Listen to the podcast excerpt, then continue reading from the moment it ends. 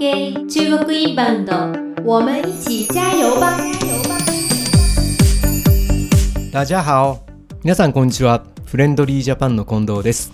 同じくフレンドリージャパンのシャインです。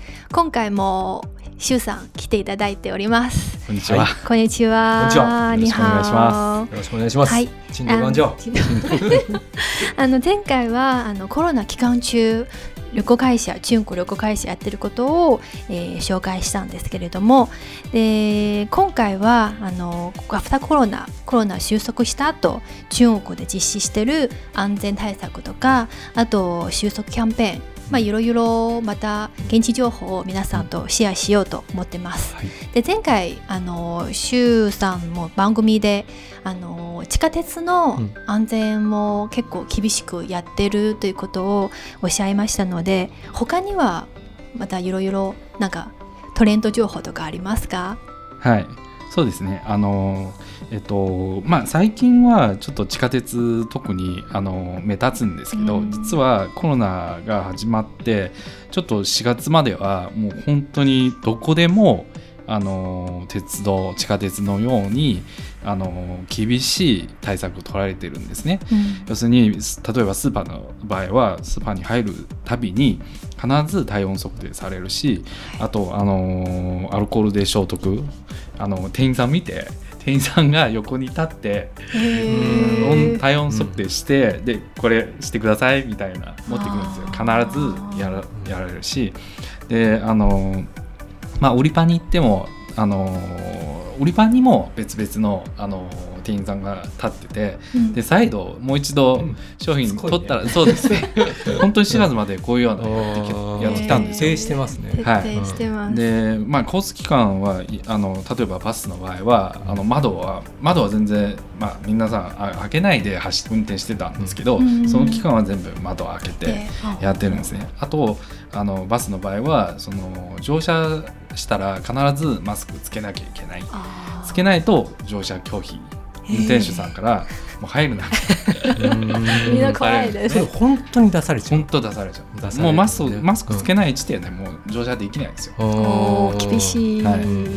まああのーまあ、今になって本当に、まあ、普通になってて、うん。地下鉄だけ厳しくなってるんですね、うん。地下鉄は今でもマスクしないと乗れない。乗れないです、あー。でも徹底してていいと思いますよね、はい、でもやっぱり日本に比べて、まあ、日本だけじゃなくて他の欧米諸国も含めてまだまだ収まってない状態で中国はもう収まってるのでそういう意味で言うと中国ってすごく、えーアフターコロナに対する一つのいい事例というかあの成功事例なんかもいろいろ出てきてると思うのでそんな中でちょっと政府がやってる、うん。えーコロナ対あのアフターコロナの政策そんなのちょっと紹介してくれるとそう嬉しい。ですね、うん。はいえっとまあコロナちょっと抑えてきたら5月の時にですね。そうですね。政府もあの、まあ、例えば上海市の場合は政府が「55ショッピング祭り」うん。というイベントを開催したんですよ。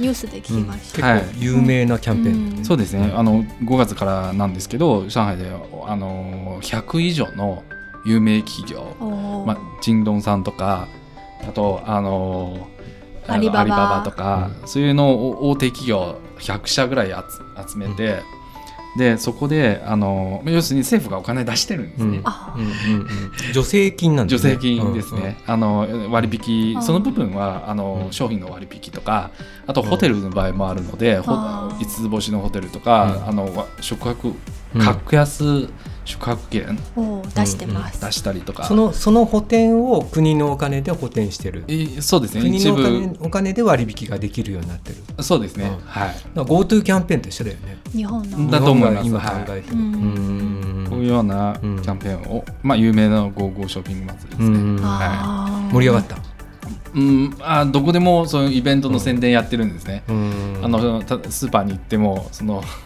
宣伝の広告とかあと上海有名なあの広場でうん。こういうし政府の人があー表に出て。かそうですね。はあ。出てこういうのを宣伝したりとかやってるんですね。でそうすると、えーお店側からしても収入はちゃんと入るけど、うん。はい、えーお客さん側からすると割引価格で買える。そうなんですよ。じゃあ相当盛り上がったんじゃないですかそうなんですね。消費額は上がった。あのそう例えばあの車も、うんあのうん。うんその車企業も対応。車企業で言うんですかね、うん。もう参加してるんですね。で、あのー例えば、あのー車購入するときにあの割あの割引券とかはいあの安くしてくれたりとかあへとー上海の車のナンバーは高いですよ。うん高いですね。8取れない。万ぐらい。うんしかも8万元。8万元。で10万円以上だそうですね。月多分8000枚しか出ないですね。8000枚ぐらいかな。で今回は政府が1万8000枚。ああの要するに量を増やしたんですよ。ナンバープレートの量を。当たりやすくなったらしいですね。でそれすごいまたまた混んじゃうじゃんまあそまあ それより経済です。まあ経済経ですのでちょっと最近の報道を見てると車の販売量がふあの上がったりとかもしてるらしいですね。まあ、各地でそういう上海のような政策をやってると思うんですよ。はい。観光業なんかはどういう取り組みを？そうですね。うんあの観光業やっぱりホテルの割引券とか。あとあの観光スポット無料あのうん日本はちょっとわかんないですけど中国で観光スポット入るたびチケットがうん。必要なんですよ。高いよね中国高い観光スポット。あのーまあそんな変な観光スポットでも何でもチケットがないと入れないので、その、えっとコロナ後にあのす結構たくさんのところちょっと数は覚えてないんですけど、あの無料になったんですよ。うーん。はいでみんなもう自由に？うそうですね。あのまあ、まず地元の人が来てもらったり、あと近くの人来てもらったりとかしてるんですね。はい。うんモーメンツであのすごい五つ星のホテルを本当に安い金額で前売り券とか皆さん宣伝したり旅行会社皆さん宣伝したり結構得なあのキャンペーンあのホテルと絡んだキャンペーンがあるんですね。そうなんですね。あのまあこの間ミーティングの時に私言ったのはシートリップの CEO さんのりょうん。うん。うんんが、うん。あのライブ配信やって1時間でなんか8000あいくつ8万8万泊のホテルの、それそれはりょうさんがコスプレして登場したんだよね。そうなんです。ね。はい。割でり切って。セーラームーンみたいなことやったんだよね。そうなんですよ。うん。でそのもちろんその有名人もああったりあのあとその要するにそれホテル安くないとそんなに売れないわけなんですよ、まず。それぐらい政府が、まあまあ。あの予約券の発想って面白いよね、そうですね。うん。まあ、はい。そもそもホテルって予約なんだけど、はい、えーいつまでの間に予約してくれれば、はい。今すごく安く質量出すよっていう。そうなんですよ。あの俺も花園飯店買っちゃったもんね。2枚。買いました。上海うん、2枚買って、いつまでですか？えー10月末だからそれまでに入国できないとピンチ。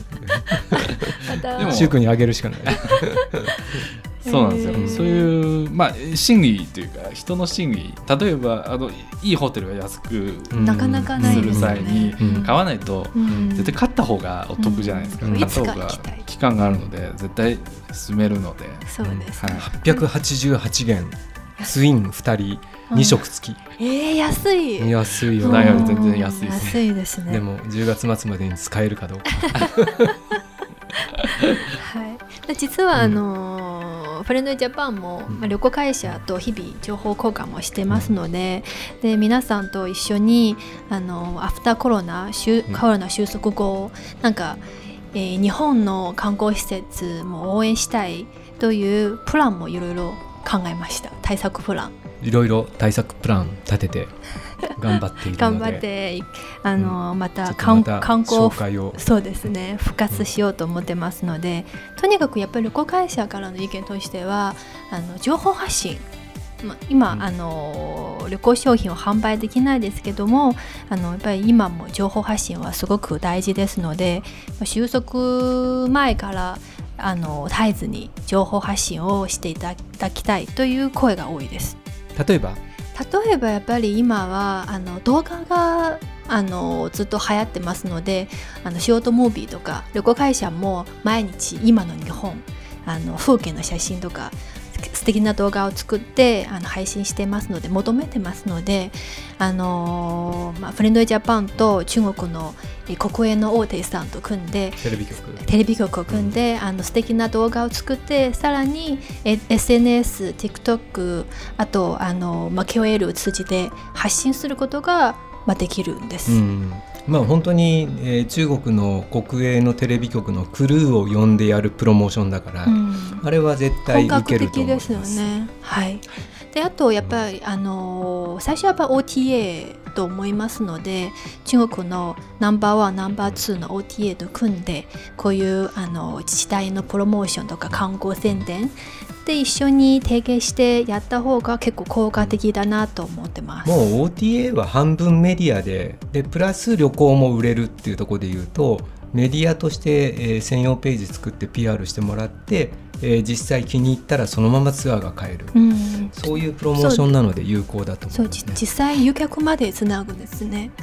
であとやっぱり情報発信の B2C の一つとしては KOL を使ってあのどんどん情報を拡散するというのも一つ、えー効果的だなと思います。まあ、特に旅行会社も結構熱が高いですのであの旅行会社の訪日担当者も忘れずに皆さんどんどん情報を情報情報を渡した方がいいと思います。今がまあ今やっぱり GoTo キャンペーンも含めて国内をまず復活させようっていうのこれ大事だと思うんですそけどうですね。やっぱり、えー国内だけでどうにもならなかったからインバウンドがあったんであって、うん。インバウンドっていうのは将来的なことを考えると今は何もやらないっていうよりは国内中心でやりながら情報発信だけは、えーこあの海外インバウンド向けに対しても、これ中国に限らずやっとくべきだと思うのではい。ぜひ皆さんそっちの方にも目を向けてもらえれば。はい、一緒に頑張りたいと思ってまはい、す。しゅうくんどう思いますか？